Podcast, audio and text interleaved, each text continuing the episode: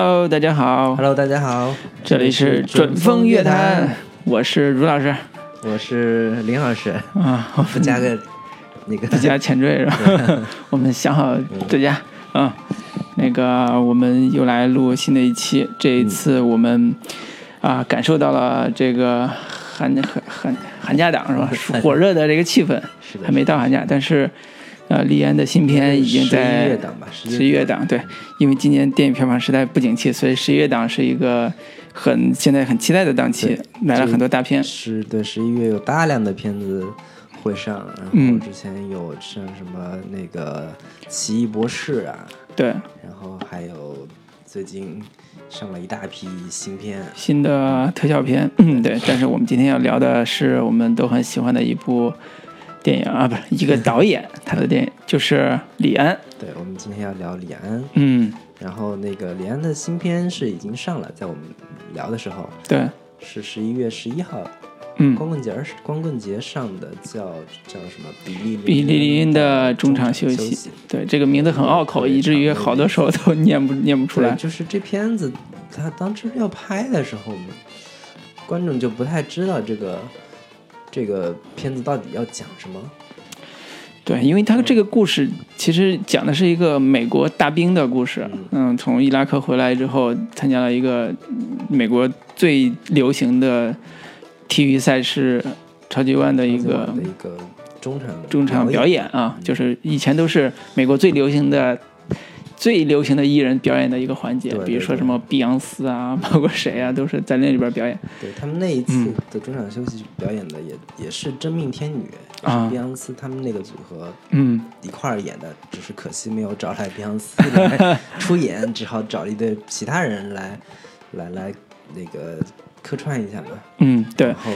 嗯，所所以这部电影刚开始上映之后，包括这两天在呃上映之后，其实。呃，也是引起了一波的讨论。嗯，呃，这波讨论在其实是在上映之前就引起了一大波讨论。对，就是呃，很多因为因为你现在国内跟国外的这个观影的这个时时差已经基本上没有了。对，信息非常的通达了，已经有一大批就是就是前瞻前瞻性的观众的影评就先出来了。最主要是为了公众号有流量，然后那个就是有一批国外的，就是比如说蓝番茄之类的，嗯，这个影迷都已已经放出来一波这个讨论了，说李安这这次是不是玩砸了？嗯，是不是终于李安有一部拍了一部这个让大家都不太喜欢的片子了？嗯，然后呢，那个但是在此过程当中又有各种不同不一样的声音，就说。你以为连能玩砸玩砸吗？不可能之类的，这这种几几派意见吧。嗯，但是这些，呃，但这一次更多的观众围绕着的是，呃，不是故事，反而是技术。对，大家讨论最多的就是这次连用的采用的拍摄跟放映的新的技术。对对啊，反而是故事的东西，嗯，没有特别多的细节在讨论。嗯，讨论的最多的是技术细节，就是。一百二十帧，嗯，三 D，啊，就是四 K，四 K 的这个音乐放映，四 K 加一百二十帧是这几个技术都放在这一个一部电影里边，嗯，是呃，以及说能放映这样技术的电影院，全球只有五家，然后中国有两家，都在北京，对，没有北京说上海也有一家，上海有一家，北京有一家，嗯，对，然后。结果导致票供不应求，所有人都以参加这个这前两天那个首映礼，包括这两天能够抢到那张票而为荣。每这个每个人都在发朋友圈，我抢到了，我要去看了，是吗？就是，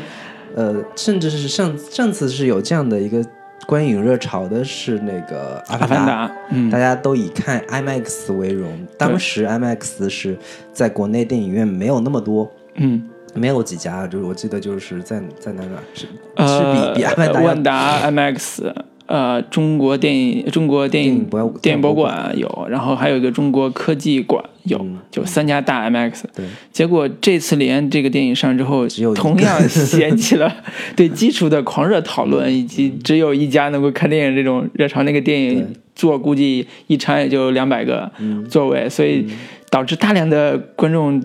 有好奇心说，到底是一部什么样的片子，什么样的观影体验？对，反正我看到的评论是说，这个观影体验就跟你在电影电电视那个卖场里边看高清对对对。宣传片的感觉是一样的，就是极其那个怎么说，就是高清电视那个感觉，然后嗯。会会有对演员表演上也会有一些新的要求，新的挑战，嗯。会有大量的非常近的特写，脸上的毛孔啊、青筋都能看得出来。嗯。然后对演员的那种细节的微表情的处理也会有一些很高的要求和挑战。对，大家津津乐道这些啊、技术细节，就是进入进入式的体验，尤其是哦战争场面，它会在在这样的一个视觉拍摄的技术条件下，他会怎么去嗯，去展现？对，反正这些技术细节我们今天就不在这里跟大家讨论跟聊了，因为这也不是我们现在关心的话题。对，就是那个，但我还是想问一下陆老师，就是、嗯这片子你你你对他会有很很高的期待吗？呃，我不会对它的内容有很高期待，我可能的确会，因为我现在没看嘛，我为什么没看，就是因为没抢到那个票。我其实最想看的还是技术技术，对我其实还最想看技术，因为我我是有点技术控的人，有一点点技术控的人，我对我对那个所谓的电影技术的革新是有期待的。我期我期待说，哎，会不会跟我之前看到的电影体验是完全不一样的？我有这个期待，但是对内容其实没有那么个期待。就是，但其实，嗯，嗯，你呢？就是说说回来，就是还是一个就这么一个讨论，就是电影这个东西，到底是故事重要，还是说它的表现形式更更重要？嗯这个是一个嗯，怎么说，内容和形式的，呃，你不不能说它是一个矛盾矛盾，就一定是互相矛盾的，嗯但是在某种程度上，很很多观众会，呃，怎么说，会会被他的噱头先吸引过去，但是具体看到看到之后，对这个故事有多喜欢或多理解，倒倒在其次了。嗯。因这是这也是为什么这近七八年来好莱坞大片给中国观众带来的影响，对。都是被惯坏了，就是那个口味惯坏了，就是得有好莱坞大片，得有大特效，得有技术性的东西让我去让我去体验。嗯。就他特别会强调这种视听的体验这种效果，嗯。啊、包括三 D 现在这种特点，都是为了增加体验而设的，嗯。呃，这也是一个趋势跟潮流。只不过李安这次的这种啊、叫什么玩法，跟传统的三 D 大片儿、好莱坞大片儿还真的完全不一样。嗯。它可能不是为了增加你视觉上的愉悦感对。来做的对对。的这种挑战，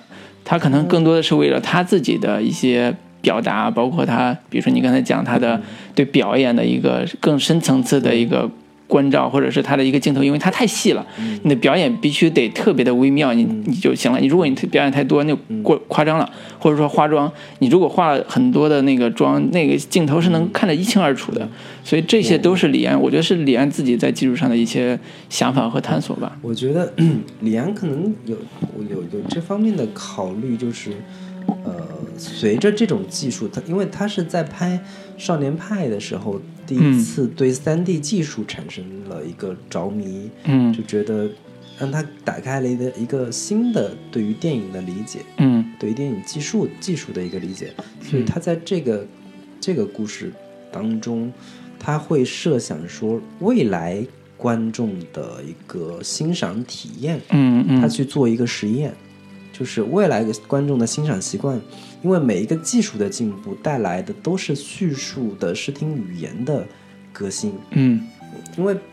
所有像从从默片到有声片，观众的观众的接受可能需要经历一个接受的过程，嗯。然后从黑白片再到彩色片，嗯。也是要经历一个接受过程，嗯。然后然后必然都会有一批牺牲品，所谓的嗯。做做作为一个前瞻性的实验，嗯然后为未来的一个新的呃欣赏美学去做一个呃打前站。对，所以李安是有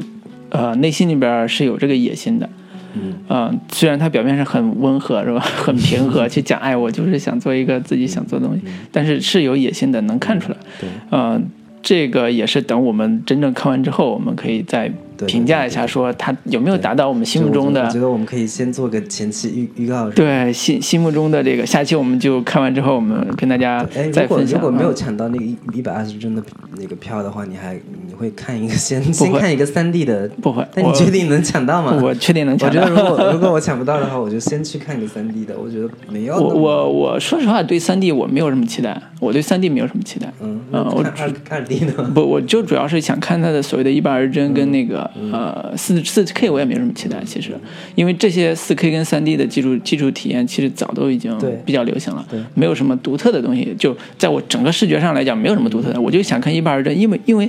就像你刚才讲，一百二帧呃，就是那个电影技术革新分了好几大类嘛，就是啊，拍摄上都有很多很多的基础革新的地方，每一次基础革新都带来一个美学上的变化。一百二十帧其实是最能够啊改变电影的一种。一种方式，因为帧数越多，它的视觉上的体验是跟之前电影是完全不一样的。之前那个《霍比特人前传》，嗯，那个彼得·杰克逊他们就已经尝试了用四十八帧的，还差不多六十帧吧。嗯，那个也大家评价也很差，对，也很差，也没有说有。对，所以就想看一百二十八帧吧，就说有没有更独特的体验。对，这是一个呃，可能在我自己看电影这过程中的一个。期待吧，我因为我我我觉得这个可能对我更有吸引力，也也是很多人对很多人有更有吸引力的点，呃，但是我从李安对李安的电影了解来说，我不太觉得他能在电影语言上有很大的革新，嗯，啊，我不觉得他是一个老顽童对，对，我不觉得他在电影语言上有自己独到的想法，像很多的那个视觉系导演一样，对，所以我反倒对这个电影没有什么特别高的期待，我觉得。可能我会去看看它的体验。我我插一句简单的体验的这个电影体验，电影就是这种视觉体验的一个特点啊，就是我今年去迪士尼的时候，我做过一次那个迪士尼的那个叫飞跃什么地平线的一个一个一个一个有一个室内的呃电影馆体验。对，那个就是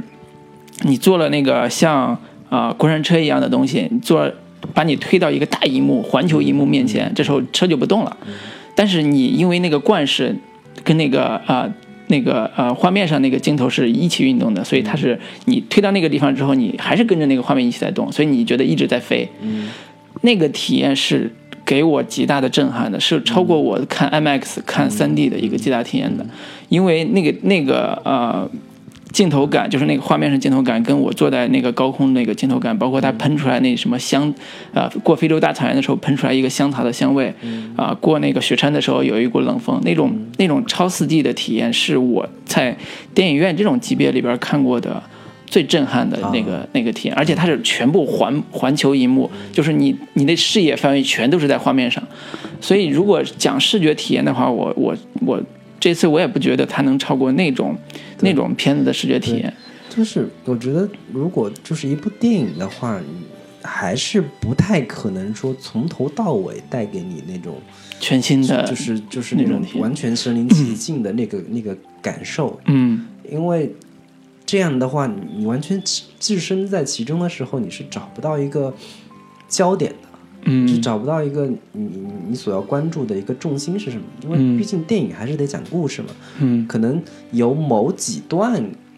呃有点可能是炫技式的，让观众产生那那种那种那种体验式的的感受就就够了。嗯，但是你你不可能从头到尾都是做成这样纯技术性的。对对对，我觉得这个可能像之前环球影城也做过这种类似的体验，就是变形金刚。嗯，呃。就是让你体验，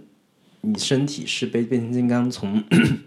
从这个楼抛到那个楼，从这个变形金刚当中抛到那个变形金刚，它就是利用这种那种叫 AI 的技术，对，去去对完成身体上的这个体验。那仅仅只是一次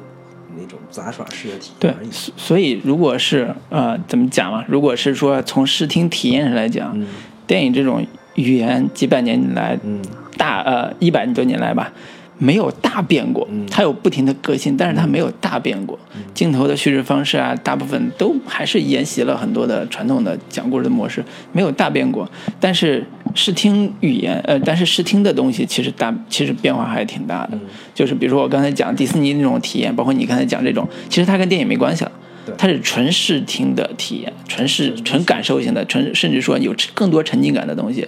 所以那个东西可能是先呃抛开电影，先先玩起来，先玩的很好。什么时候能回到电影上，或者电影什么能赶到赶赶赶赶上去，那都是另外一回事儿。所以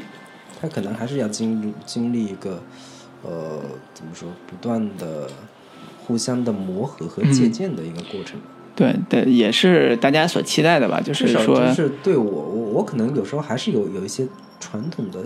想法，就是对于电影来说。它还是不可能做到你完全的自由的去感受和体验。电影还是需要有一个导演来带领你去进入一个事件，他告诉你应该关注什么，你应该去看什么，嗯，然后你你你你才能产生那种共鸣感和和种种的心理感受，是心理感受，你还是不可能。电影还是要电影还是一个作品吧，还是一个作品吧，还是一个带着导演带着主创的一个强烈个人表达欲望的作品。呃，李安也是，也是这么说的，就是李安说，我我做电影不就是为了表达我自己吗？如果我不能表达我自己，我就不做这个行行业了。其实这也是一个做电影人的一个一个心态，他不会把这种表达欲望全都释放给观众去去去做。所以就是总结一下，就是就是很多观众会怀着去看《阿凡达》这样的期待去看比利林恩的中场休息这个电影。但是我个人感觉是，李安作为一个呃文艺片导演，你看他在《少年派的奇幻漂流》里边，他用三 D 的方式就跟其他的导演用三 D 的方式也不一样。对，结果把一个特效公司给搞垮了。所以你看看这部电影的时候，我觉得可能嗯，更多的还是呃。我觉得还是故事本身的一个力量吧。就如果李安，李安有个擅长的地方，就是他能把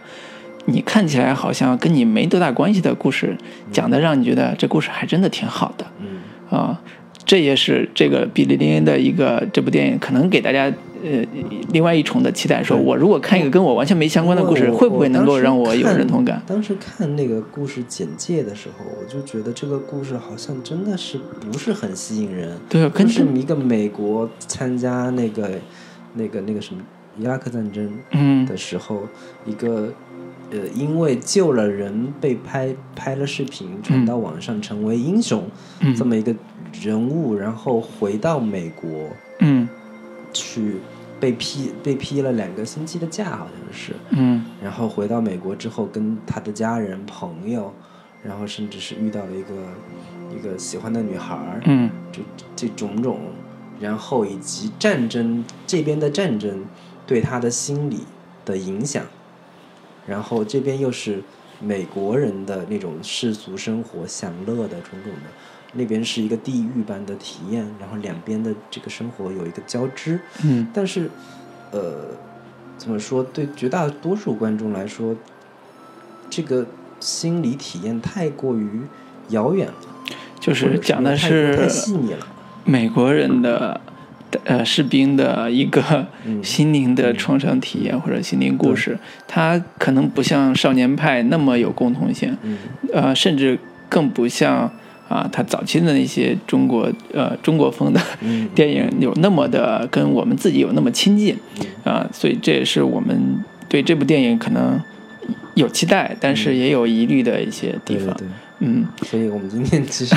聊了这么多，对对，终于聊到主题了。关键是我们都没看这个片子，所以我们嗯，就是容我们把这个片子看了，对，之后我们再来好好聊一下这个比利林恩。的中场休息这部电影，对我们好在哪儿，差在哪儿？但是我们今天，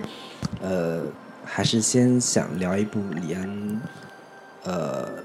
之前的作品吧，早年早年的作品，嗯嗯，就是这部《饮食男女》。男女，我们是今天一块儿，本来说要聊脸，然后找个什么找个什么片子呢？然后就顺刚好就能打开了那个。那个那个那个网站的时候就看到了《你是男女》这个片子，对，顺水推舟就把这个片子顺手把它给看了，看了看了之后，我们就我们就决定还是聊聊这部片子。对，对，也不是因为我们顺手打开就聊这部，的确是我们看的时候有很深的这个体验，是比我们之前看要更有趣，对，更值得去呃聊跟探讨的地方。因为那时候早年间看是，呃我是早了上大学的时候看的，我更早。对，所以那时候都年少无知嘛，那个看这种片子一般都是啊、讲讲的。就感觉是一个，也是跟自己没多大关系，台北的一个故事，然后讲了三个女人的视角讲一个故事，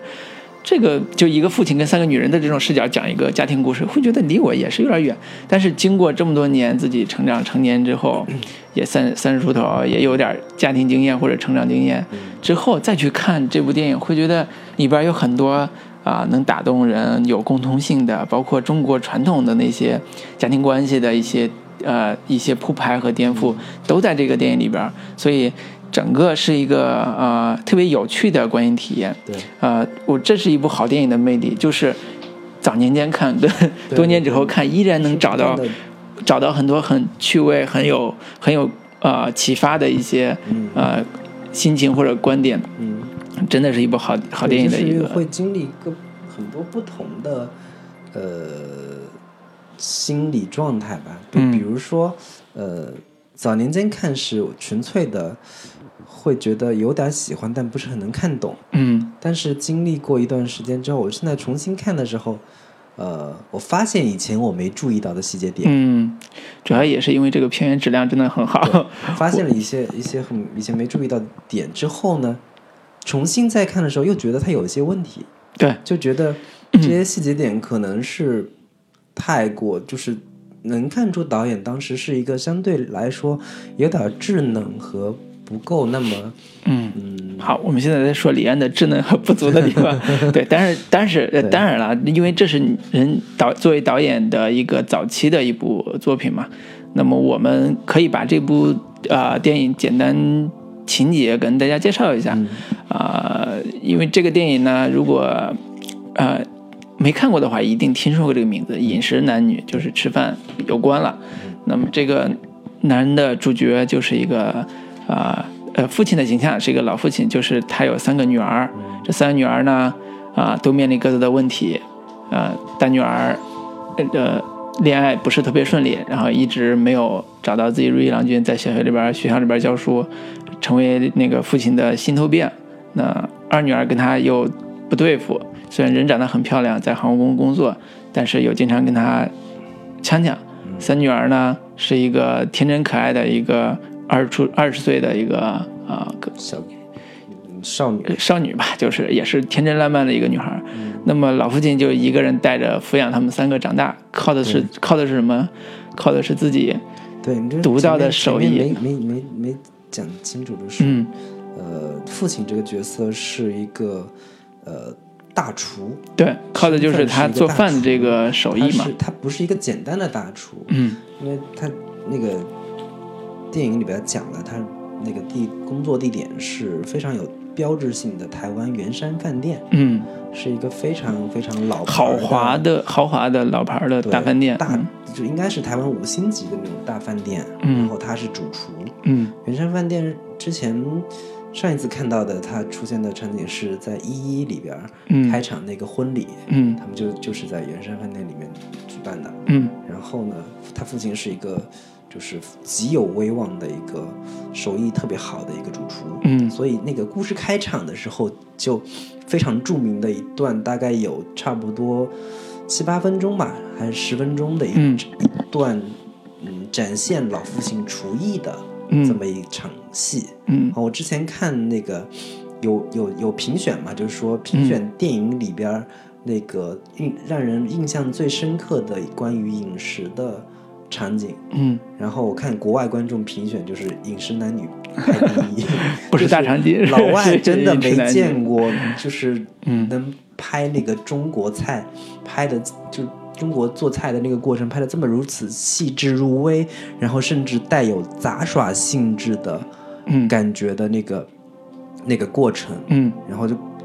就就真的是大开眼界。嗯我觉得从这个角度来说，李安也是非常精于算计的，就是对于呃老外到底想看我们什么？我觉得这是李安自己做电影的一贯的玩法，就是他所有电影里边，他都会找到一个视觉视觉化非常强的符号，去把他的电影给拢统统领起来。呃，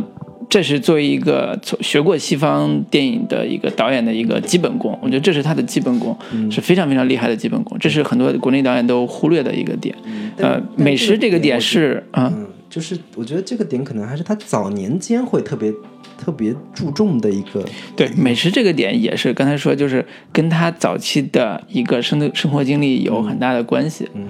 就是李安在国内大陆火，我我觉得最重要的不是因为他电影，而是他的经历。早期的时候太励志了，对，是一个各种公众号我喜欢用的标题，就是一个男人在家。煮饭带孩子六年，如今他拿了奥斯卡最佳外语片的 这样的导演，对对，这就是李安的一个简简要的经历，就是一个特别励志的中国梦的故事，或者叫华人梦的故事，被誉为台湾之光的李安的一个前期早期的一个经历，就是他从纽大毕业之后，纽约大学那个电影系毕业之后，在长达六年时间里边没有特别好的机会去拍他想拍的电影，于是在家。带孩子做平常做饭，开始自己苦心钻研写剧本，对，所以这个饮食的这一段戏也是他自己在啊自己人生经历里边一个视觉呈现或者爆发点，对，对，我所以拍的就跟像你刚才讲，拍的的确是很入神，而且花了很多篇幅去去塑造去完成，嗯。嗯，就是这个饮，就是因为片名就叫饮食男女嘛，就是讲讲。吃这个事情对于中国人来说是有多重要？所以吃对于呃华人家庭是非常非常具有叫仪式性的一个嗯一个一个行为。所以就是故事开场嘛，嗯，老父亲就在忙活一顿一顿饭饭菜，然后各种的就是鸡鸭鱼肉啊，各种的非常非常铺张的。一桌一桌丰盛的大餐，但是这个这个这餐的一个名字叫做星期天晚餐，就是那家里的父亲每个星期天都要做一顿大餐，嗯，然后把三个女儿都叫来，嗯，然后就是要吃要要全家人聚在一块儿吃这么一顿，但是呢，呃，嗯，那个父亲其实是跟三个女儿不知道聊什么的。哪怕是他，他那个做好了那一顿饭，仅仅它是一个仪式性的行为，但是真正要说我要跟女儿、女儿们交交心啊，聊聊什么很很很深、很深入的、很很深入内心的话题，是其实是没有什么的。嗯，这个父亲的形象就是郎雄演的，啊，是一个很严肃的。父亲就像你说，在餐桌上做完饭之后招呼大家吃饭，大家也没有什么特别多的话题聊，呃，这个代表性的，呃，代表的其实就是国中国的这个传统父亲的一个呃形象，就是跟儿女之间不会有特别亲密的，就是传统的父亲啊，就是不会有特别亲密的，特别像朋友一样的那种聊天方式去完成这个这个这个这个对话，尤其是。就像你刚才讲，这饭桌其实在中国人眼里边就是一个很有仪式感的一个一个事情。它体会它它的代表是什么？它代表的是地位、尊严、权利。谁坐哪儿，谁坐哪儿，谁说什么话，谁谁去举杯，都非常有有那个什么的。即便是在家里边也是一样的。我在我小时候。那时候当地还有传统说谁能上桌谁不能上桌的问题。对，农村就一直到现在都还是女人不让上桌，小孩不让上桌。对，就是他他这是一个很有很有嗯，就是隐喻的家庭结构的一个一个一个权力结构的一个一个一个感觉。那么在故事一开始的时候啊，其实母亲是缺席的。对，母亲已经对母亲缺席，母亲母亲母亲已经去世了。对，母亲缺席了之后啊。呃，能看出来他们这三个三个人在家里边的一个，呃，三有三个女儿吧，在家里边的一个基本的一个地位，嗯，就是大女儿，那你母亲去世之后，大女儿肯定是要扛起家里边这个很很很重要的一个角色的，嗯，啊，所以在刚开始的时候，呃，一般都是呃，大女儿去很照顾。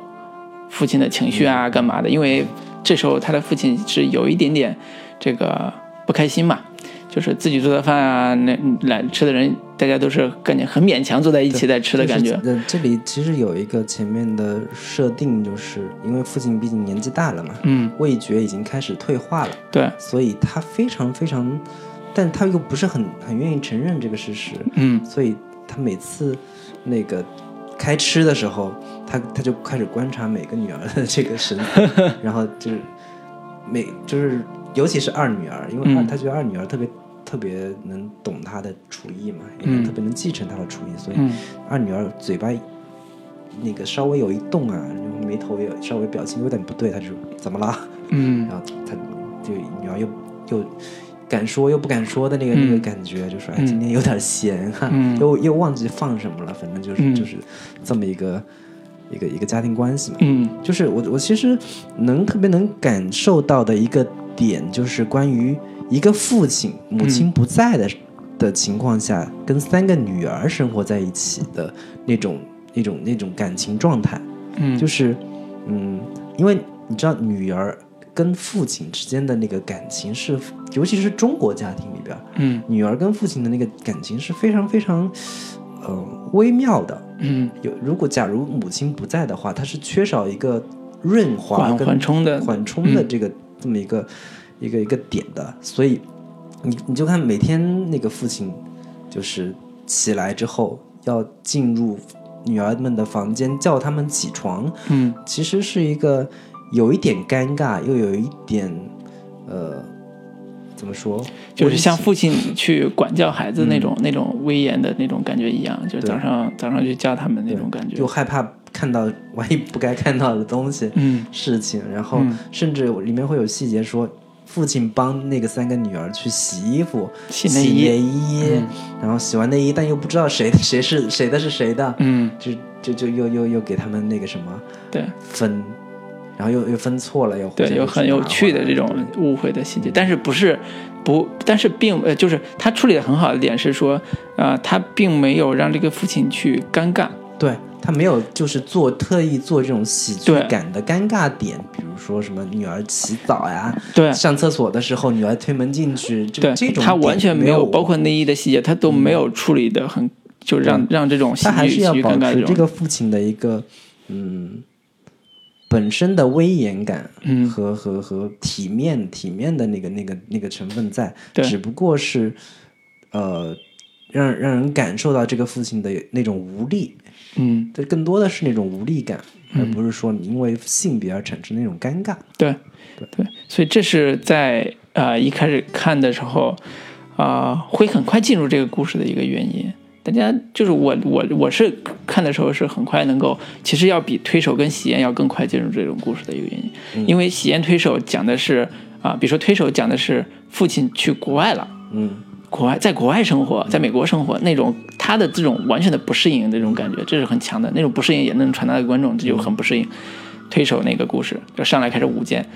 呃，喜宴也是一个探亲的故事，对，推推比推手跟喜宴两个都还更多，就是就是讲于父子关系，父子关系以及中西方的嗯，那种嗯就是生活冲突和观念理念的点。但是在呃《隐身男女》里边，其实是一个特别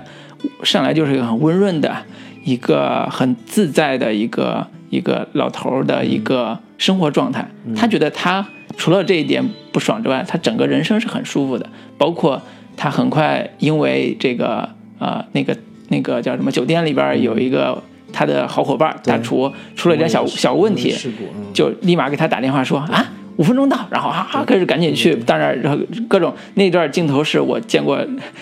李安用的最华丽的镜头，就是怎么个华丽法？就是他用一种流动性特别强的斯坦尼康的跟跟随，然后去。看着这个这个朗雄这个演的父亲，呃，这个大这个昔日的有名的大厨怎么进的门，怎么去穿到这个这个走廊，怎么去啊、进到后厨，以至于后厨人见了他之后，就像救星来了一样，给他穿衣服，将军那个 对感觉，对，给他穿上那个白色的大褂衣服，然后开始跟他汇报说我们这个到底怎么回事，那个燕窝有问题什么什么之类的。对，就但但本王成本人也是非常那种那种大将之风，对，然后没什么问题了嘛。这个后面都是几个炖菜，这个上了之后就可以了嘛。嗯，是，然后这个是能体现这个人特别自信、特别有自如的那种、那种、那种感觉。嗯，所以这个看起来是很呃，开场是很通畅的，能把啊这个父女关系和。郎兄这个人人物，父亲这个形象能很立体的就呈现出来的，但是这个时候就设置一个刚才说的一个障碍，一个问题就是他的味觉渐渐的消失，也就是他的自信心在受到打击，因为他作为一个大厨，他如果味觉消失的话，对他来讲是很致命的。但他也也是蛮马上就要退休了嘛，但他跟那个他那个好好基友老基友对聊的时候也也是有一个点题的那个点，就是说呃。就讲说饮食男女人之大欲嘛，嗯，然后就说人忙活一辈子，到底图就为这点事儿，不是就是饮食，就是男女，就男女这点事儿跟和弄一口吃的，嗯，就觉得很就是其实是有一种深深的空虚感，嗯，在里边的，嗯，就是情感的空虚感和自己对人生的以及人生自己人就是人生行之到老年，然后会就开始丧失之后那种那种。嗯，老了人老的那种恐惧感和这种空空虚感都是很强烈的，在他身上。对，所以啊，这就老老老人这一趴，刚才讲完之后，其实很快就切入到这三个女孩。刚才我讲那三女孩大情节的一个一个一个身份上。但是，啊，我看这三个女孩的时候，我不知道你是怎么看的啊？就是小女儿那个角色其实相对比较单薄了啊，她她。就是讲的一个呃青春恋爱的一个小故事，但是大女儿跟二女儿，就是姐姐跟二女儿这个故事是整个里边，我觉得我自己看是，呃感同身受也好，或者是最有呃最振奋也好，最有代入感也好，这两个是最明显的。嗯，我觉得就是呃三个女儿她们各自的一个这个。人物分析和性性格分析，我就可以放到下一趴，我们着重来聊。以及我觉得，呃，我现在重新看这个故事，它有一些让我觉得不太，嗯，不太满意的，嗯，或者说甚至觉得有点有点太刻意的那些地方，我觉得可以在下一趴里面详细的着重聊一下，嗯。然后这一趴我们就先收在这里，嗯，然后来首歌。好的，好吧，嗯，好，我们切首歌。对，其实其实这这部电影里面有充满了大量的这个台湾流行音乐的符号跟元素。嗯，然后呢，我们可以来一首这个这部电影里面也出现过的黄耀明的一首《爱比死更冷》，对，是法斯宾的 电影的一个一个同名。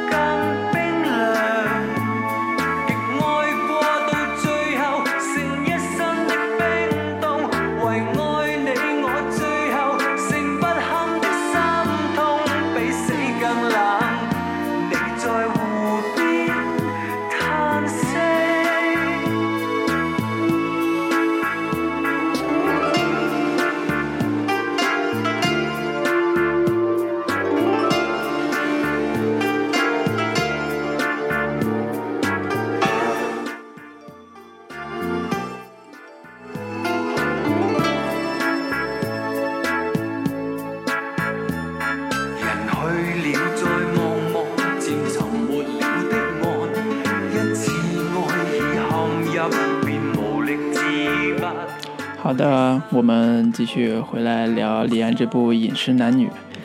对，这部电影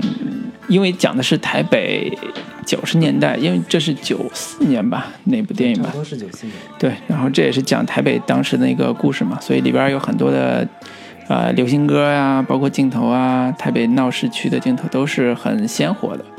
呃，里边的这些人呢，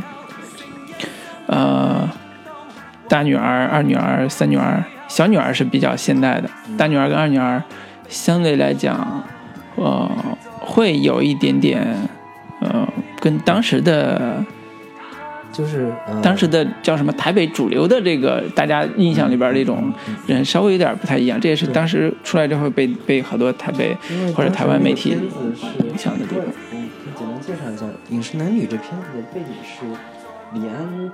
在拍《喜宴》之后，因为《喜宴》对于李安来说是一个当时他的第一个高峰嘛，算是拿了那个戛纳的，是戛纳吧？戛纳的一个，看一下是哎，好像是哎，记不得，应该是威尼斯吧？反正就是拿了一个大奖，嗯然后就是艺术大奖。对，然后在各各地的一个嗯卖座情况也非常好。尤其是台湾也是拿了有一个一一点几个亿的票房，票房成绩。嗯，然后呢，就是所有人都都对李安期待非常高。对，然后他才拍了这一部《饮食男女》。对，对，就是原先是希望说能延续李安这这个这个招牌，能够取得很好的票房成绩。但是，但是那个片子出来之后，连续三个三星期都没有非常好的。票房成绩都没有没有没有起势的迹那个迹象，反正就拿了四千多万的票房吧，呃，四千多万台币的票房还是就是很低了。就刚看了一下，是呃柏林金熊奖，对，也是艺术片大奖嘛。柏林金熊奖还是一个对对艺术性要求更那独特的一个点，嗯，就是反正是当时的票房跟啊口碑都不如预期那么好，对。观众就就就有一些不太满意对这部片子，嗯，对，对，这个就是很多观众都觉得说，可能这个片子，呃，因为我我们现在是感受不到当时台湾到底真实的情况，这这个生市民生活是什么样子的，但是很多观众反映说，这不像是不像是现在的台北。更像是十年前、二十年前的台北的那个感觉，嗯，但我们现在看还是感觉还是挺有代表性的，挺有。挺我我的参照系的点是一一那个片子，就刚才说一一那个片子，就是如果说它有没有现在今年的片子了，已经也过了五六年时间而已嘛，对，这些还好。就是参照性来讲，会觉得呃，李安这部《饮食男女》的某些点是是可能跟台北有点。不太一样的东西，嗯，我不知道你会从哪几个点去看它不一样啊？就是我我是觉得最明显让我最最出离的啊，其实是还是他父亲这个点。啊，他父亲这个角色倒不是他女儿的，对父亲的那个形象的点，就比如说咱们刚才讲他父亲这个形象，啊，是一个大厨，然后呢。呃，平常对儿女也都很严厉，自己的自己的这个心情也都压抑的很，很很怎么说，压得很沉重吧，很多吧。但是这个故事最好玩的点，其实是在后半截的时候，老父亲跟他的一个呃女儿的好闺蜜，两人相恋了，也就是说他俩是几乎相差了三四三十多岁，嗯，呃，这样一个老少恋这种搭配相恋的。以至于相恋之后，呃，很让所有的女儿都很震惊，也让这个所有观众也很对所有观众 也很震惊。这条线是埋在后边的，对，埋的比较深，对，没有直接去很直路的表现这个他们的感情的发展过程。对这个点，其实我我们也能理解，说，哎，李安是有一种想法，是觉得，呃，父亲这种人物。他的内心的渴望，不包括他的味觉啊什么的这种，呃，生理上的丧失，其实也映射了他心理上的一些渴望吧。这种渴望的东西是应该得到满足的，所以在人物的戏剧性结构上，他希望这种满足是双重的。在我看来啊，就做戏的角度来讲是双重的，一种是。我生理的味觉，因为这个女人做的饭啊，包括她跟她的相处啊，我慢慢的找回来我青春的感觉，味觉恢复了。那么我感情上也有一个圆满的归宿，跟这个女人在一起，甚至还有了一个孩子，怀孕了，你知道吗？看到这一点，的确是挺震惊的。嗯，但是这是一个，呃，对导演创作来讲是一个美好的，呃，期待或者是一个圆满的圆满的结尾。但是我自己反而会觉得这种。呃，表达会太刻意。对，这也是我我现在就重新再看这个片子的时候的一个嗯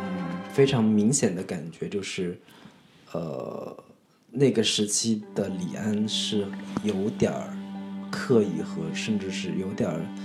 在故事上的某种稚嫩的感觉，就是就很明显的就是那种从那个味觉从退化到找回。完全是一个非常刻意的象征性的，嗯，呃，含义非常浅白的一个一个隐喻点，嗯，我觉得其实是没有什么太大的意义的，就跟女儿忽然喝着喝的时候，因为就是就从这个点上来说，其实就是可以看出李安是一个非常非常文人化的，嗯，或者是文人感很强的那种那种人文导演。他可能不太会去太多的去去注重说这种很呃很理工科的那种人的那种思维，或者我我我会觉得，因为李安是一个在呃戏在呃纽约学话学戏剧，包括学电影出来的嘛，我我我会更觉得他可能是说他他是一个对戏剧性和啊西方戏剧的这种。人物冲突跟戏剧情节冲突更更更在意的人，他会愿意把这种细节给放到中传统的中国故事里边。如果你看，哪怕像那个呃《疯狂的石头》，嗯，那里边那个主角就一直尿不出来，嗯，一直就是就是什么就是性功能有障碍之类的感觉，然后到最后一刻事情都解决之后，非常畅快的就就尿出来了。就这种隐喻点 跟这个也其实有某种。就是这这这个稍微有点粗粗浅的对比，很多就就有点像是戏剧学院学生的，就是习作也经常会会采采取这样的方式嘛。但就是，嗯，他其实它其实我我如果不讲呃戏剧理论这种戏剧结构这种方式去看的话，它其实有一点点违背人的本性。或者叫违背违背人的这种生理对生理学的本性，对这个是老年人退化了，他就是退化了，本身就是一个不太可逆的一个过程。对你可以说老来人第二春，然后一娶了一个年轻漂亮的妻子，然后有孩子，这都可以。但是觉得对，我觉得好像说你你你的老花眼忽然一下子视力恢复正常了，对这个感觉，这个稍微有点夸张啊。所以这这是一个片子里面有不少都是这种。这种点的设计，比如说，我现在就这次看的时候，重新发现说，那个因为大女儿是一个，就就是老处女吧，算是这么一个一个学形象，然后曾经因为一个人背叛她，然后有一个情伤，然后一直呃没有没有没有对象，也没有婚嫁，然后处于一个非常性压抑的状态，然后有一天就听到屋外就猫野猫叫春的那个。叫声非常大，一直叫得他心绪难平。嗯，就是这种点，暗喻的点，对，好几处都是这个。你是你看他那个大女儿的那个啊，在自己家里边经常听到的声音，听到野猫叫声，听到隔壁唱卡拉 OK，而且不是一人在唱，是一对一对情侣在唱情歌。那个情歌的歌词也非常的浅白，就是对。我想你，你爱我这种的，类似这种的吧，就是他一直在干扰，对，一直。其实那个心，其实就很明白的点，就是说，当时那个大女儿，因为有人一直给她写情书嘛，她一直以为是那个体育老师给她写信的，但是她一直等着对方来表白，来跟她说，但是她始终没有得到这样的一个机会，嗯，她就非常非常焦虑，非常非常压抑的那种状态，然后歌词也正好是这样的表达这种情情绪的。的的的的歌词，所以他就所以就就就有大量这种戏会让人觉得，嗯，有一点稍微有点直白吧，嗯，稍微有点直白。相对来说，现代大师李安来说，早年间还是略有一些稚嫩。嗯，那这个故事还是还还不是他自己的。对，这故事原剧本不是他自己写的，是王慧玲写的。王慧玲是当年写过《人间四月天》的编剧，啊，也算也算是有有有很深的戏剧功底的一个大编剧了。啊，后后期的包括啊《卧虎藏龙》跟《色戒》，他都有参与。啊，我我这么说吧，还是觉得，呃。王慧玲的就是这个剧本或者这个故事好看的点，其实是女儿跟父亲这个戏写的好看。我觉得这个王慧玲的，啊，作为编剧来讲，功底已经非常好，而且写的也非常到位。呃，如果说硬硬掰说缺点的话，那我觉得这几个咱们聊的这几个点，可能都是李安自己的点。我觉得像台湾的自己本土编剧不会硬熬，硬熬说让他父亲让这个父亲这个形象去啊，去去结婚或者去怎么着。看到说有就这个情节点就是。嗯二女儿在公司里面遇到了那个谈判专家，叫王凯。嗯，然后两人长得也很像王凯的这个 啊李凯，那个叫李凯，赵文轩一样，长得特别像王凯。年轻的时候长得像王凯。然后，然后就是竟然发现说，这个李凯就是当年抛弃他大姐，然后去了美国，然后让他让他大姐从此产生强烈的这个内心。创伤的这么一个人，原来就是他他大姐的一个旧情人。嗯，当然最后发现说其实不是，是他大姐幻想出来的这么一个人。嗯，但是这对这段我看完我还挺纳闷的，就是太戏剧太狗血了，就就是这个这个这么一个处理，其实就现在重新看会当当年我觉得当年看的时候，我觉得。我尽管我印象不深刻了，我觉得肯定是我是觉得非常有意思的，就哎这故事编得特别巧妙，特别都都能圆上，特别好。但是现在再重新看就觉得太刻意了，略有点刻意。嗯，关键是我他刻意完之后，没有对这个大女儿的为什么要做，为什么要这样做做一个合理的，他只是合理的解释，满足于这个点，就是让观众产生。震惊感，说：“我靠，原来这一切都是大姐幻想出来的。大姐就是这么一个爱幻想的，这个对，沉浸在自己感情里边的那个这么一个女人，对就就够了，然后让她再找个归宿，就就可以走了。对对，所以这个大女儿的最后的结束结呃叫什么归宿也是很圆满，就是她跟这个男体育老师也算是勇敢的表白啊。”甚至两人终于走在一起结婚，这个也是一个很圆满的一个一个一个一个归宿吧，象征吧。对，嗯，所以，呃，但是我这次看，我对这个，呃，叫呃周周什么叫什么妹来着？这个男女杨贵妹，对杨贵妹，老记得记错名字，杨贵妹就是大姐这个演员的形象，哦。好有感触，因为他的形象是我脑海里边儿，呃，呃，怎么说？家庭家庭的一个或者叫啊家庭女主人的标准想象。嗯，就是在我小时候印象里边的，对于一个家庭女主人，就比如说像妈妈，像像这种年轻年轻的女主人的一个形象，她是一个特别特别标准女性，双眼皮儿，大脸盘儿。他演过吗？人家是主角。我操，我完全没印象了。好吧，但是我看这今天看，我对他的印象特别特别的明显，就是他那个眼脸脸那个脸型，他的眼神儿，包括镜头一直给他特写，看他的眼睛，就是特别的特别的那个传统中国传统女性的那个那个那个那个感感受。估计你当时看小时候看这个片，有可能有可能这个是潜意识，潜意识有可能是潜意识的。你要不提，我还真是。没想起来这一茬，但是我现在真的不记得《妈再爱我一次》地盘是讲的谁演的。记得这个剧情呢，但我就记得是他演，是吗？对，然后老牌的台湾，对对，然后也有一点小风情的这个感觉，尤其是化了妆之后，嗯，啊，那么二女儿是这个故事的重点是放在二女儿。对，二女儿是一个特别特别重要的一个角色，因为基本上家里边的戏剧冲突都是由二女儿和父亲来构建的。是写的是三个女儿，基本上是一个平分的剧情的分量的一个情况。但是后来他们那个制片人就说，这个故事得有一个表达的重点嘛，嗯，所以就把戏份都压在二女儿身上。嗯，对，就是表达的重点是，我也看说，哎。他们想说，我要表达一个责任和牺牲的故事。呃，对，那他那那个故事本来就就讲说，原先推手跟呃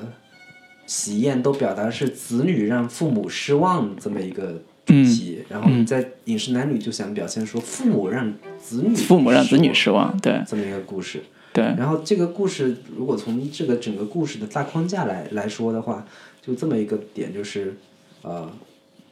一个家庭三个女儿，然后最想离开的二女儿，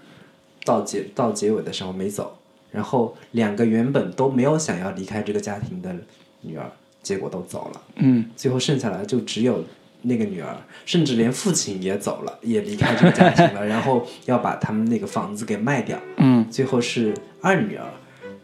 就是承接了他们原先的这个家庭回忆，嗯，家庭记忆，嗯。就是孤守在那个房子里面。嗯，对，相对来讲，这三个女儿里边，二女儿的整个的情感的经历，包括她的跟家庭的，包括她父亲的相处，甚至说她的厨艺的继承，都是整个电影一个特别核心、特别重要的部分。但是第一第一次看的时候，完全不太能感分不清楚，也都完全第一次看，我印象很深，就是它就是三个女儿的故事，然后每个女儿都有归宿，就就这种印象。但是这次看非常明显说。导演在这个二女儿的处理上花了很多的笔墨，对，花了很多的细节去处理她的情感故事啊，她对自己做饭的这个这个这个认识，包括是，呃，我印象很深，有一个情节是，有个镜头是那个他们家房子里边，呃，客厅挂了一张照片，嗯，那张照片是一个黑白照，嗯，黑白照的照片样子就是二女儿的样子。那个照片一定是他妈的照片，但是样子就是吴千莲那个结尾的时候那个样子。父亲收拾那个照片的时候也看到了，说就是二女儿其实就是长得跟他妈一模一样，对，所以他父亲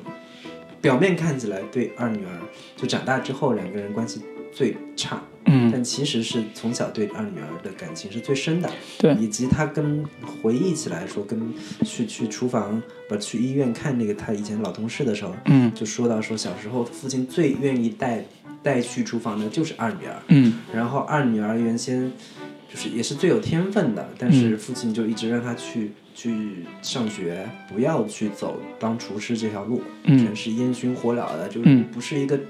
一个很很体面的职业，对对，就有种种的这样的一个细节。对，呃，二女儿是吴倩莲演的，吴倩莲当时也是风华正茂，很年轻，很漂亮。她演了一个职场的女白领，也算是女在升职状态的女白领。啊，我觉得就是我对她最感兴我我是这次看的时候，嗯，感触更深的是。九四年的时候就已经在表现这样的一个女性的情感状态，嗯，就是其实，在当时看来还是挺先锋，挺很先锋，很先锋。对，就是他先锋的点是哪儿吧？就是你可以讲一下，我觉得这个点你就是可以深入。他他他表现的就是一个都市女性，说，呃，她跟她她是她是单身的状态，但是她有她有伴侣，她有性伴侣，嗯。就是他们每周固定找一个时间，跟那个算是前男友，嗯，在一块儿找一个地方去打一炮，去去发生性行为。然后呢，两个人就说起来说：“哎呀，真是好奇怪，原先我们在一块儿的时候天天吵架，但是等我们分手之后反而特别和谐。”嗯，就是只有满足肉体的需要就行了，什么问题都没有，就是彼此也没有什么义务啊。嗯。没有什么责任啊，特别轻松这样的关系，我觉得特别的、特别的放松，特别的彼此都没有负担。嗯，然后就是二女儿就打算说，她也买了一个房子，嗯，打算跟父亲说，我以后就那个马上就搬出去了，对，就不在这个家里边对对对。生活了，嗯，住的不住家里边了，就这么这样的一个情感状态吧，这样的一个价值观。是其实是还挺挺超前的，非常超前，嗯啊、非常超前。我我超前的点就是，我上次也聊了，《东爱》里边一个女白领也是认识很很很早之后就跟一个男的同居，就是在九四年这个时间点上去看这对儿啊情侣情侣关系吧，或者叫他对感情和自己自己的需求的这种认识，是在现在直到现在国内才会有去探讨这种关系的嗯。时间和契机。所以这是一个现在看为什么也觉得不过时跟不老的一个原因，就是他把握住了都市年轻人在感情、责任、婚姻上面的一种选择和和自己的向往。嗯。嗯、就是呃，如果在事业和感情面前，事业能让我更开心，那我就选择事业。对。啊、因为感情是不稳定的，或者感情是有负担、有责任的。对，就是我我后来看就是。第一次能有这种很强烈的这种都市，就是都市感这种东西，就是通过这样的人物和、嗯和细节去展现的，以至于后来看很多村上春树的小说的时候，就会有更明显的这种这种感受，就是呃彼此之间没有太深的羁绊，我们只是很轻松的享受一段肉体关系，嗯然后不要不要去牵扯太多纠缠不清的，就是上上一个世纪的那个嗯年代的那种感听着怎么像你的心声？然后我很很好奇，对对对对纯粹出于研究的对，研究探讨，研究探讨，对。但是这说实话也是啊、在现在都市的年轻人里边比较流行的一种观念，至少在结婚、在考虑婚姻之前的一种尤其是北上广这样的城市的，对，因为大家都很孤独嘛，对。关键是也是压力太大，成本生活成本高，压力太大，你没有办法去承担那么多的东西，嗯，让你自己的人生过得那么苦。就是我自己的未来还不能确定，我没法带上另一个人去确定未来的事情。嗯，对。对，嗯 好，这盘我们说起来都是泪是吧对这盘我们就哎，对，就这个这个点。但是啊、吴倩莲的呃表演上来讲，应该是中规中矩吧，我觉得完成了这个这个这个他对二女儿这个戏剧性的这个这个表演。呃，呃，其中有一个我觉得还挺嗯，怎么说，就是挺挺触动我的一个点是啊、就是。中间他的老伙计就是那个狼雄，就是父亲那个老伙计住院的时候，啊、他吴千莲就是呃去到医院里边去看他父亲，嗯呃去去看望的时候，正好看他父亲从啊、一个心脏病科的那个科室里边出来，检查室检查室出来，那个时候给到吴倩的那个表情，其实是一个很叫什么？有点吃惊，但是又有点哀伤的一个样子。其实那个是挺触动我的。为什么？那个点就是中国所有的儿女心里边那个心里边一揪的那个点，嗯，就是你看到父亲拿着就是片子从那个心脏科那种地方出来，你会觉得他也老了，他可能对，身体有问题了，可能正在检查什么什么之类的。就是那个是，呃，我就说嘛，那个是我们为什么要说聊这部电影的原因。这种这种人物的情感，这种哦表达方式才是中国最中国的表达方式，才是最能打动人的表达方式。呃，然后呢，很喜很喜剧性的点，其实 其实是人从心理心脏科检查的。原因并不是因为他 为了这个检查自己心脏有没有问题啊什么之类的，其实是在最后的一个就是父亲最后要在，一餐桌上去向他的呃小岳母去摊牌，他俩是一一辈人，然后去跟他摊牌。嗯、我觉得这这个可能就说到我们最后要要说的这个这个这个高潮戏了，嗯。就是说，呃，因因为那个故事里面就是说，大女儿和小女儿各自都非常迅速的、嗯迅速的找到归宿。嗯。奇特的，就是找到了一个一个自己的大女儿还很浪漫，我觉得比比二女儿还要浪漫。这个嗯故事还挺浪漫的，就是嗯。他在一个学校里边有个体育老师，身体特别好，种种的就就让他产生了一些遐想，嗯。然后特又又不敢向人表白，特别压抑，最后终于情感爆发，嗯。两个人在一起了。然后小女儿呢是她一个同事的男朋友，然后那同事各种去捉弄那个追她的那个那个男的怎么怎么样，然后让他以为说，哎，你根本不喜欢那个男的，然后自己对那个男的又产生了有一些好感，两个人就一来二去就就勾搭上了，就各自都从自己家里搬出去了。嗯然后，嗯，那个高潮戏就是一家人两个女婿都来他那个家里吃饭了，嗯然后老帮着人捉鸡做饭嗯一一桌那个团圆饭。然后我们前面也没介绍，就是张艾嘉演的那个角色是他们的邻居，从小就是也算老头父亲看呃，着大女儿的大女儿的同学。闺蜜，好，对，同学闺蜜，嗯。然后那个他那个张艾嘉演的角色，他那个母亲也是也回来了，也从美美国回来了，也是一个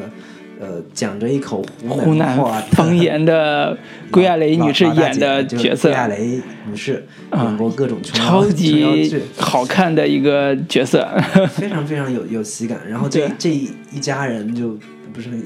算就是一家人都聚在一起了，嗯前面做一顿饭，然后有一个小细节点就是说，老人一个人就是郎雄演的那个父亲一个人做菜的时候，觉得自己特别的轻松自在，然后特别的游刃有余，反而是有有人来帮他做这些人做做这些事儿，他反而觉得有点儿就是慌乱，对，就是有点儿没那么没那么顺手。嗯嗯，然后就一家人坐坐在一块儿吃吃饭，然后呢，我是觉得这一场高潮戏是有一点儿仓促，就是我觉得是嗯两头不讨好。嗯我我现在是有这么一个感觉，就是你要走那个狗血路线，走那个方式的话，你可以在前面铺垫的更更充分一些吧。嗯在我看来，就是可能几对关系之间，他老头跟大女儿跟小女儿种种的，就就前面这些关系点铺的可能需要更足一点，嗯最后再有一个大爆发，就跟传统的这种戏剧一样嘛，就是像什么，哦我之前看过是餐桌吃饭撕逼的那种戏份。嗯。August 那个什么奥奥瑟智俊那个嗯。那个斯特里普演的那个那个那个戏也是就经典的，嗯，很多很多就是阳光小美女啊这些，对对对，嗯全都是在一起吃饭，撕各种各种矛盾嗯对。是话剧电影里边的，嗯。有有有一大批这样的，你可以铺垫的更更充分一些。嗯。那你要是走那种含蓄路线的话，现在看起来就又太闹了，太又闹腾了，嗯，有那个老头的情绪给人的感觉是有点往喜剧那个方向走，有点喜闹剧的感觉的，对对对，就就就会让人觉得就是那那个餐桌上发生了什么事儿吧？就是老头儿自己做完饭之后开始倒酒，倒完酒之后说：“我敬大女儿一杯。嗯大女儿跟大女儿跟这个女婿就赶紧哎敬了，我干了。嗯老头喝完，然后敬二女儿敬那个啊、小女儿一杯，嗯。然后小女儿带着自己的老公，然后喝了干了，然后老头也干了。嗯。二女儿一杯干了，桌上还有一个叫叫什么？锦荣，呃，锦荣，对，就是刚才说的那个张艾嘉演那个角色，就是偷瞄一眼神儿，就说，哎，是不是轮有，是不是有什么，就是之前因为之前没有铺垫嘛，所以他那个眼神就很就很容易让人觉得，哎，好像有有事儿要发生，但是不知道是什么。对前面稍微有一点铺垫，就是那个老太太，那个对对，心里对那个呃老头儿是有点有点有点想法的，对，就是所以当时的感觉是说，哎，这个老太太是不是要跟这个老头儿要在一起了？成了。对，所以这时候前面之前那个推手里边也有这种类似的这个细节，就是郎雄呃子女要给他介绍一个介绍一个老太太，对，然后一起去举办一个什么呃旅行什么的。哎，那个餐桌上，老头儿就给老太太斟了一杯，说：“哎呀，特别感谢你，但是呢，今天我有一些话，我要 我要当面跟大家宣布一下。”这个老太太就哎要表白了。小 要表白了，然后就开始就归亚蕾演这个女女女老太太还挺好玩的，就开始喜上眉梢，结果说的话就开始啊人。家上来就上来就喊了一声伯母，伯母，伯母，我会照好好照顾好锦荣和他，他的孩子的，然后老太太脸就懵了。脸都拉下来了，说这是怎么回事儿？然后观众也是崩溃了，说这到底是怎么回事儿？这种其实这种观感体验是很不合理的，其实是 让观众都震惊在这个现场是很不合理的。呃，当然呢，这个呃，老头儿就是郎雄演这个父亲角色，呃，说了一大堆自己的像宣言一样的话，就是说我自己也想了很多，我要过我自己的生活，类似这种话。嗯，总体来讲，这场戏是一个比较失败的一场一场戏，一场结尾。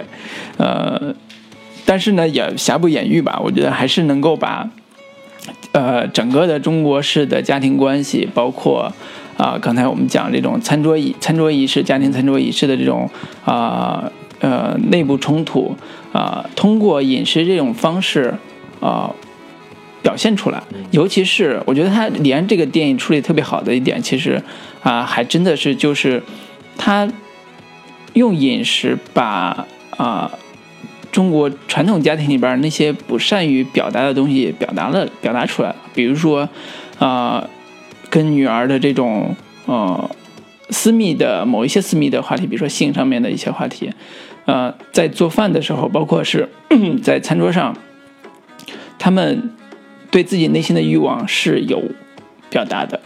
啊，就是有一点表达的，就比如说那个呃呃，父亲在这个呃，我觉得这个所有的餐桌的戏最大的功能就是。大家，那个我有事情要宣布一下，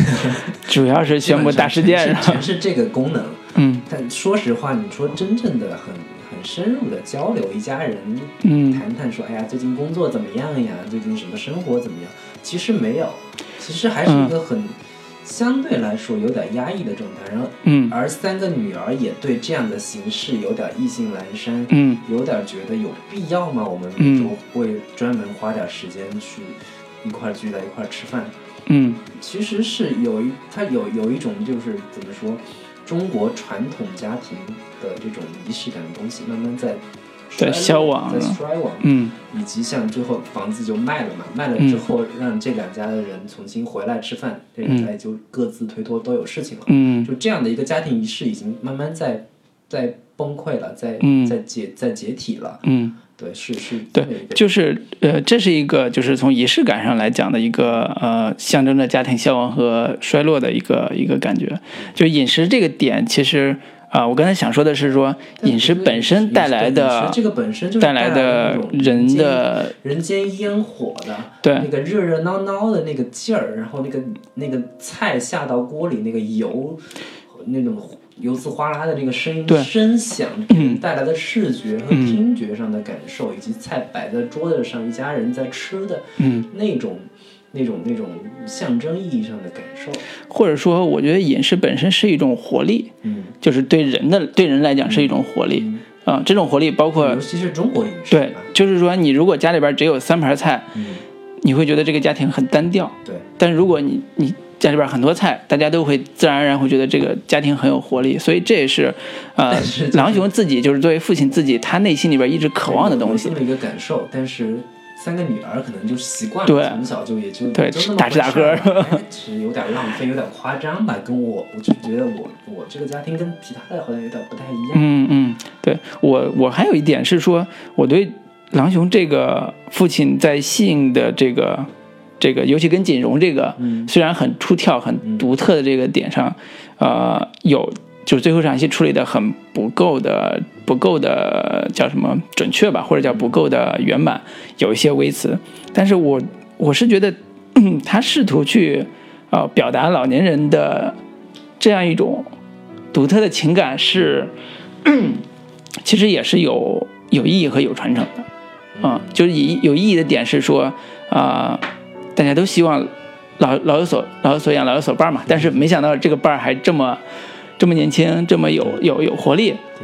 这是一种意外而已。其实这是就是放在当下来说，呃，老年人想要找到一个年轻的，有有有有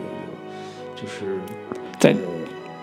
就是年轻，就是说老少恋这种这种关系，其实，在当下也是受但是受大家所所所评论的一个一个点。但已经好好很多了，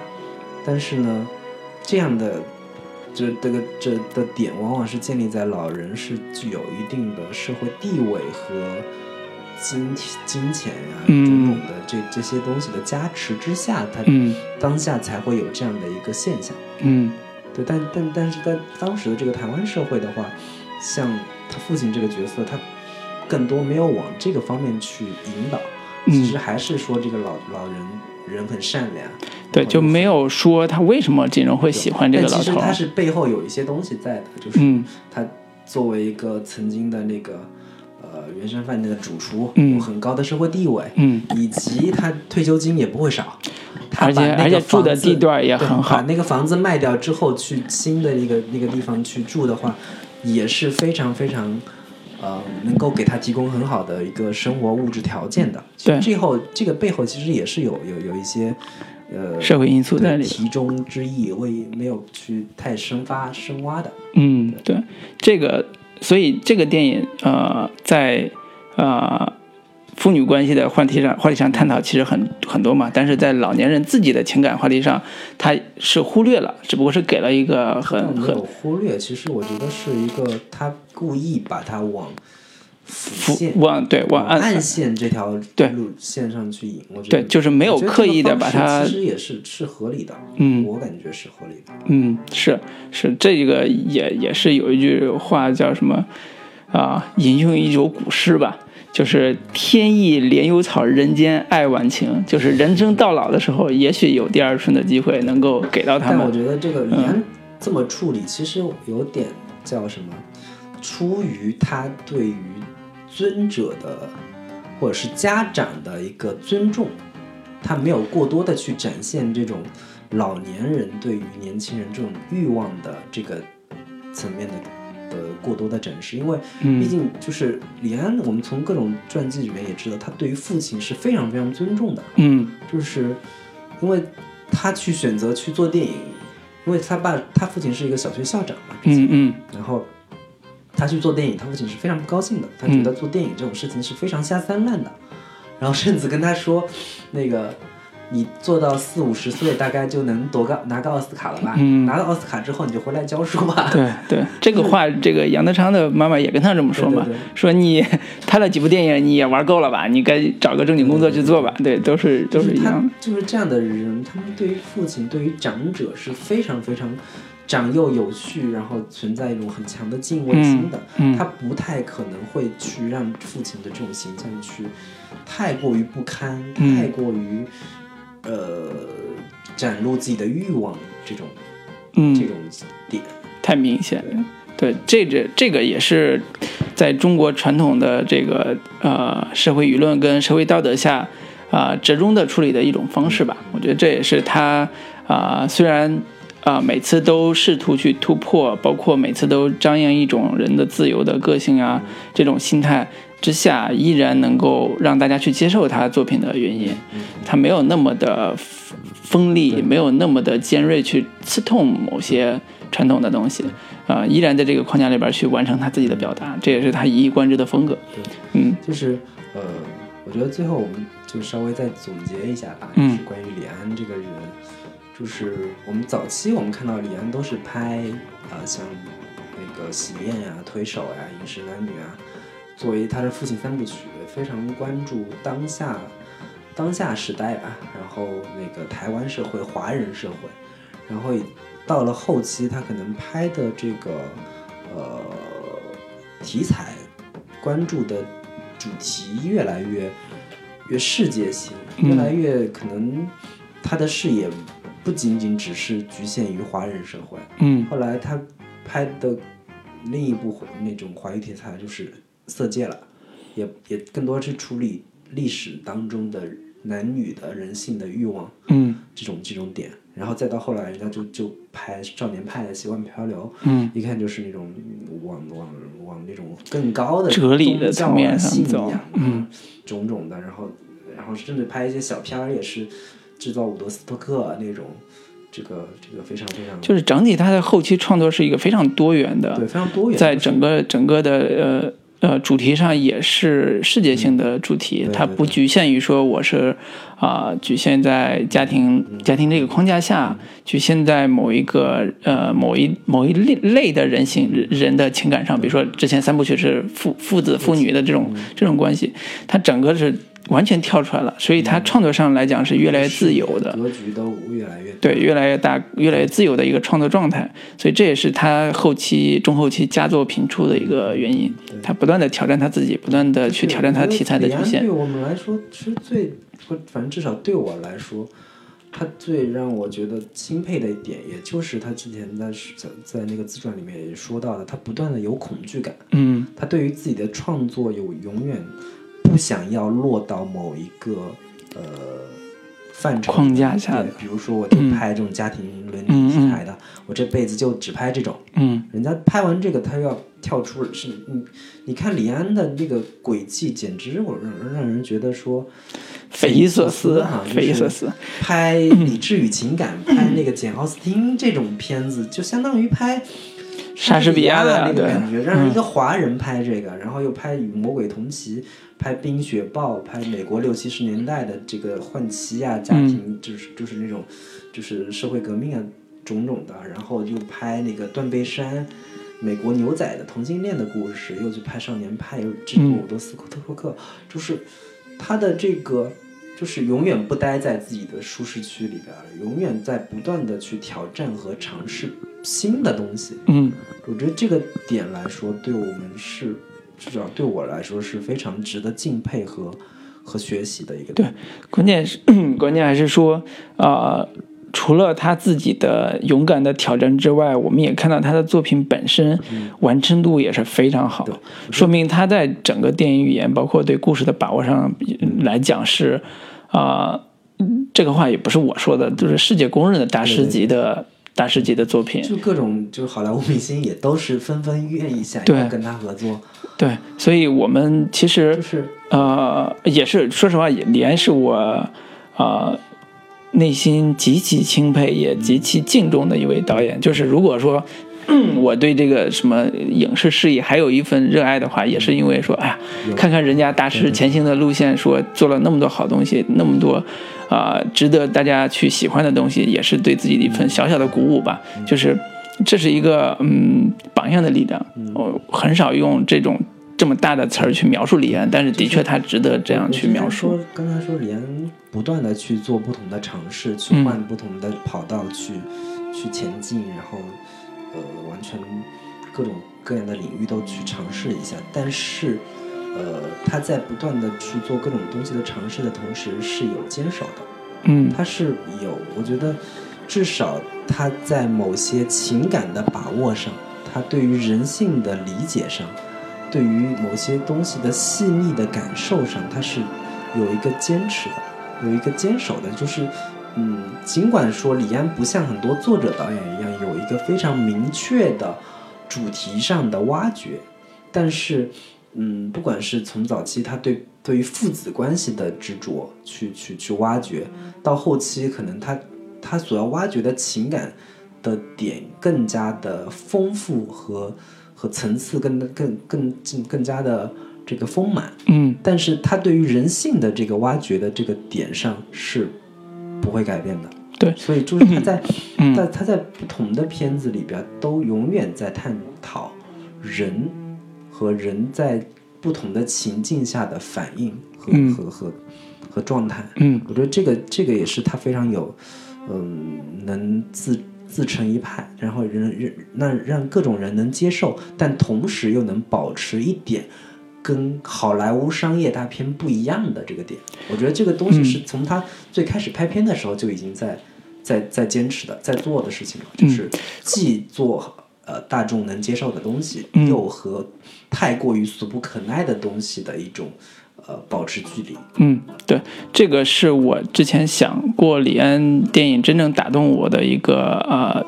切入点跟角度吧。就是我每次看李安电影，总会被他的电影的一些细节所打动。比如说牛仔，就是刚才说那个《断背山》里边牛仔最后呃，对那个白衬衫，呃，《色戒》里边的那个呃那个最后呃黄包车要拉着汤唯要走的时候那段音乐，那段那段镜头。总是会对他的某些的一些情感的东西打动，呃，我其中其实有很长一段时间会纠结说，啊，李安的电影会不会过过于在情感上去去去。探索或者再再深入的去，对，就是男女情感上，他是不是过于在在表在那种情感上去去表达，会不会有一天终究有一天他拍不了什么其他东西了，就变得一个很庸俗化的。这个感觉就跟我我年轻的时候。听罗大佑跟李宗盛的歌啊，是很相似的。对，觉得腻味了。对，年轻的时候觉得罗大佑多牛逼啊，觉得就是这种理想啊、乡愁呀，然后就种种的社会变革呀，什么什么呃那个，这才是有力量的东西吗？嗯，种种的这种才是有价值的、有力量的，然后很很很爷们儿的。李宗盛那种小情小爱的什么的，有什么意思？嗯，那你现在再重新来看，我觉得。就你更能对李宗盛的东西更更有感受，更有感触一点。人生其实没那么多，就是大风大浪啊。对，所以李安就是一方面，他作为一个呃艺拍艺术片出身的，可以这么说，他就是拍艺术片出身的一个导演。他在整个的自己创作过程中，他没有把自己标到很高的位置，他依然是一个不停的去改改。呃，改变自己的创作思路，甚至说，啊，突破自己，去跟观众去交流的一个人。他的作品每一个作品，我都觉得他是希望去跟观众去沟通交流的一个人。所以这也是他愿意把那些感动的点放到观众身上，让他去感受，让他去体会的一个一个一个创作者。这是非常非常值得尊敬的，我觉得是一个非常值得尊敬的一个一个一个呃导演。另外一个层面也是说。我会觉得他的电影很多时候都不是以英雄人物和呃强有力的人物作为主人公的电影，他他反而会，呃，绿巨人就是拍砸了的一部嘛。但是绿巨人是一个很悲剧感的，很悲剧感的一个人。绿巨人挺喜欢的。我我看的时候，其实我觉得是他很有力量，但是他是一个很悲剧感的人物。我觉得这也是能打动说李安去接这个电影原因。我我的感觉是说，李安跟我。喜欢的很多电影都完全不一样，就是因为他特别善于利用人的脆弱，善于利用人的渺小，善于利用人的这种微小的力量去彰显人性的精神的一个电影，呃，一个一个一个导演，就是你看他的呃《断背山》，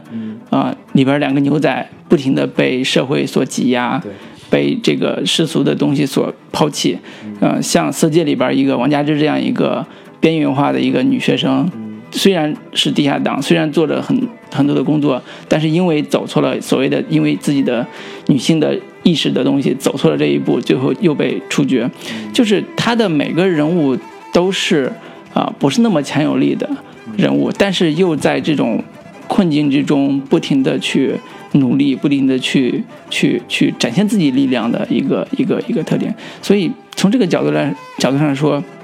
我觉得李安是啊。从自己的内心发掘出来这股力量，同时又在自己的作品中一以贯之，把这种人性的幽微的力量一步一步放大。包括《少年派》也是嘛，就一个小男孩的一个故事，就是把这种人性的幽微的力量不停的在电影里边放大，彰显彰显出来的还是人性的光辉、人性的伟大。这种光辉可能一开始看你不觉得是光辉，但是仔细去想，他的确是一个非常非常有力量的一个人物。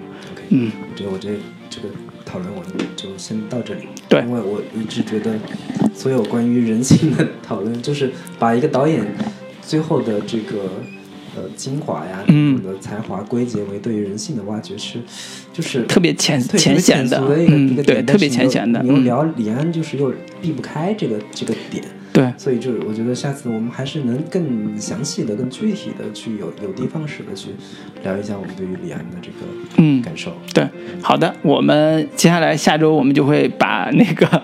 比利林的中场休息这部片看完，看完之后我们再回过头来聊李安的这几部经典的、伟大的电影。这一期我们聊的李安，在在我们下期聊比利林中场休息的时候，看看哎这个导演